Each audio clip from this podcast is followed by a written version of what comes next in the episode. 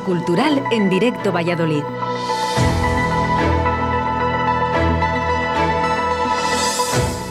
Buenos días, queridos oyentes. Bienvenidos un jueves más a la Agenda Cultural de Radio 4G. 12 de mayo de 2022. Estamos muy felices porque se acerca el fin de semana y a mayores, mañana es festivo en Valladolid, en la ciudad. Para el resto de las personas que nos escucháis desde algún municipio de la provincia, será un viernes normal, pero ¿qué problema hay si los viernes son fantásticos? Además, una aclaración. Siempre estoy con el discurso de que los fines de semana son tiempo libre. Parece que no trabaja nadie y estamos todos ociosos. Y por supuesto que no. Sabemos que muchos de vosotros trabajáis sábados, domingos y fiestas. Y por una parte es necesario que las cosas funcionen y por otra, todos los servicios que están operativos siempre nos hacen a todos la vida muchísimo más fácil, así que muchas gracias. Sin ir más lejos, en los próximos días, mucha gente trabajará para hacer posible todo esto. Empezamos con la oferta cultural.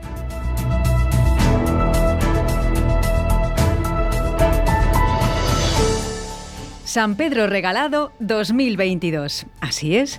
Ya lo comentábamos en la introducción, las fiestas patronales de San Pedro Regalado de Valladolid se organizan en torno al 13 de mayo. Este año se recupera la total normalidad después de un 2020 sin celebraciones y un 2021 con muchos límites. En esta ocasión habrá de todo, actividades para los más jóvenes en las moreras, fiesta taurina, el concurso de pintura a pie de calle. Mañana se realizará la ofrenda floral en la Plaza del Salvador y luego la procesión a la catedral regresa el mercado castellano a las inmediaciones de la iglesia de San Pablo. Recordemos que el año pasado fue en la Plaza Mayor. Así los puestos de artesanía y alimentación estarán en su sitio habitual y habrá también jornadas y talleres de diferentes oficios artesanales. Destaca la interesante oferta musical. Desde el 12 hasta el 15 de mayo habrá espectáculos en la Plaza Mayor Hoy mismo, jueves, hay proyectado un espectáculo de zarzuela. Se titula La zarzuela por el mundo desde Zarzanait Pucela, a cargo de la Asociación Amigos de la Zarzuela. El viernes y el sábado habrá folclore por las mañanas y conciertos por las tardes, con grupos como Albaluna desde Portugal, el dúo Naan, los hermanos Cubero y el gallego Carlos Núñez y sus gaitas. Y el domingo, París de Noya, una orquesta también gallega con una puesta en escena muy vistosa y considerada como puntera en el panorama nacional. Además, en paralelo, otro clásico de estas fechas, la 36 edición de la Feria Internacional del Disco, que tendrá lugar del 12 al 16 de mayo en la Plaza de Portugalete. En fin, por delante un fin de semana muy interesante y cargado de propuestas en honor al patrón de Valladolid. Consultad la programación que es muy extensa por distintos sitios de la ciudad. Aquí os cuento cuatro pinceladas, pero merece la pena verlo con detalle.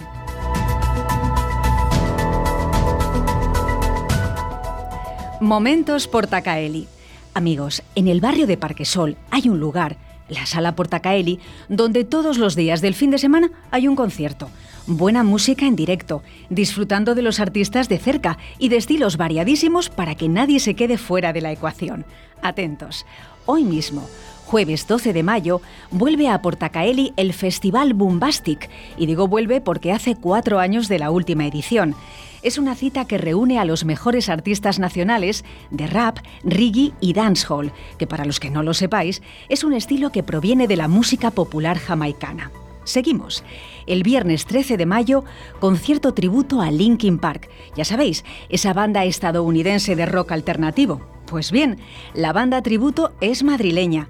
Se creó en 2015 y se llama Lincoln Park. Gozan de una puesta en escena y una estética acorde a esos gigantes de la música e interpretan los hitos musicales del rock alternativo.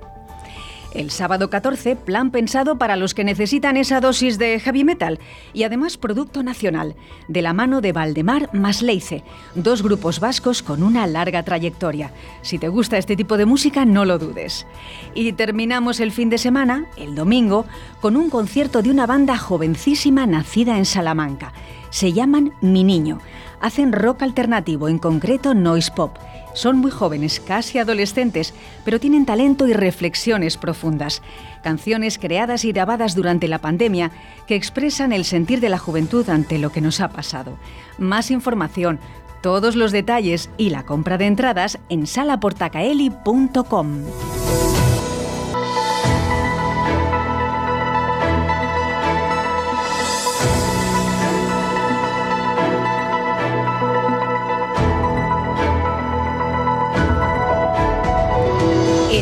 de Valle Inclán. Sigo con recomendaciones con las que es imposible confundirse. Nos vamos al Teatro Zorrilla porque dentro de su programación se incluye El alma de Valle Inclán. El nuevo espectáculo de El Brujo indaga en la biografía del dramaturgo español a través de una de sus obras, Divinas Palabras. Rafael Álvarez, más conocido por el sobrenombre de El Brujo, es un portento teatral. Su arte y su forma de interpretar y comunicar son singulares y magnéticos. Arrastra a un público fiel que lo sitúa en un pedestal y no es de extrañar cuando se ha disfrutado de él. Por si esto no es suficiente, completa el dúo Ramón del Valle Inclán, uno de los autores clave de la literatura española del siglo XX. Novelista, poeta y autor dramático, destacó en todos los géneros que cultivó y fue un modernista que satirizó la sociedad española de su época. Divinas Palabras es un ejemplo de esto y además una de sus obras teatrales más conocidas.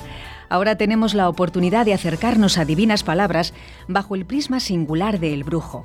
El actor creó este montaje durante el confinamiento y, según sus palabras, alivió su melancolía y le curó de las drásticas circunstancias que vivíamos.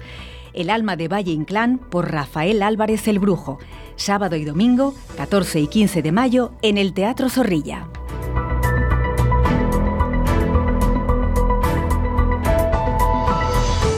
Las Magdalenas de Pulpo. Este es el curioso título de un espectáculo de circo que tendrá lugar el domingo día 15 en el Lava.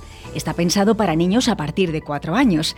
Recomendación para los pequeñitos de la casa y sus papás, o los tíos, los abuelos, eso ya como queráis. Los que no pueden faltar son los niños. Las Magdalenas de Pulpo es el segundo montaje de la compañía francesa Cadabreschi. Tienen 10 años de trayectoria y muchas representaciones en su país y fuera formada por cinco artistas circenses aficionados a todo, ejercicios aéreos, clown, equilibrios, teatro de objetos y música en directo, tranquilos con el idioma que la obra tiene de todo menos texto. Es un espectáculo dinámico y lleno de alegría que conjuga el humor con el cabaret, el burlesque y el circo tradicional. Ah, y algo muy particular, acrobacia sobre esquís. Una propuesta circense humorística que engancha tanto a niños como a mayores. No lo creáis, comprobadlo. Las Magdalenas de Pulpo, domingo 15 de mayo a las 18.30 horas en el Laboratorio de las Artes de Valladolid.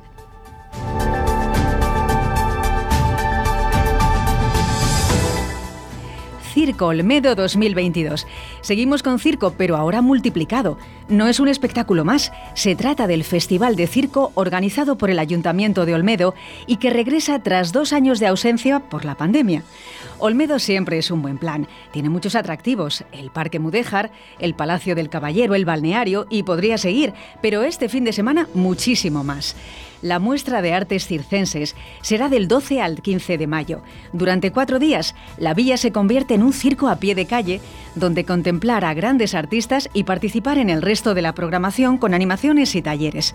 Este año participan 20 compañías de distintas comunidades autónomas, además de dos países hermanos, Argentina y México. Podéis consultar la programación en la web municipal olmedo.es. El festival arranca hoy, jueves 12, con el primer show a las 20 horas y luego se suceden las actuaciones el resto de los días en horarios de mañana y tarde.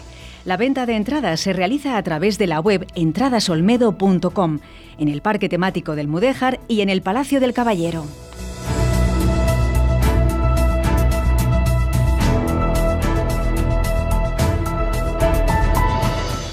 Familia, pues esto era todo, nada más y nada menos. Un saludo para todos los que mañana disfrutáis de festivo y para el resto, para todos los que trabajan mañana y el resto del fin de semana, doble saludo y doble abrazo. Hasta la próxima.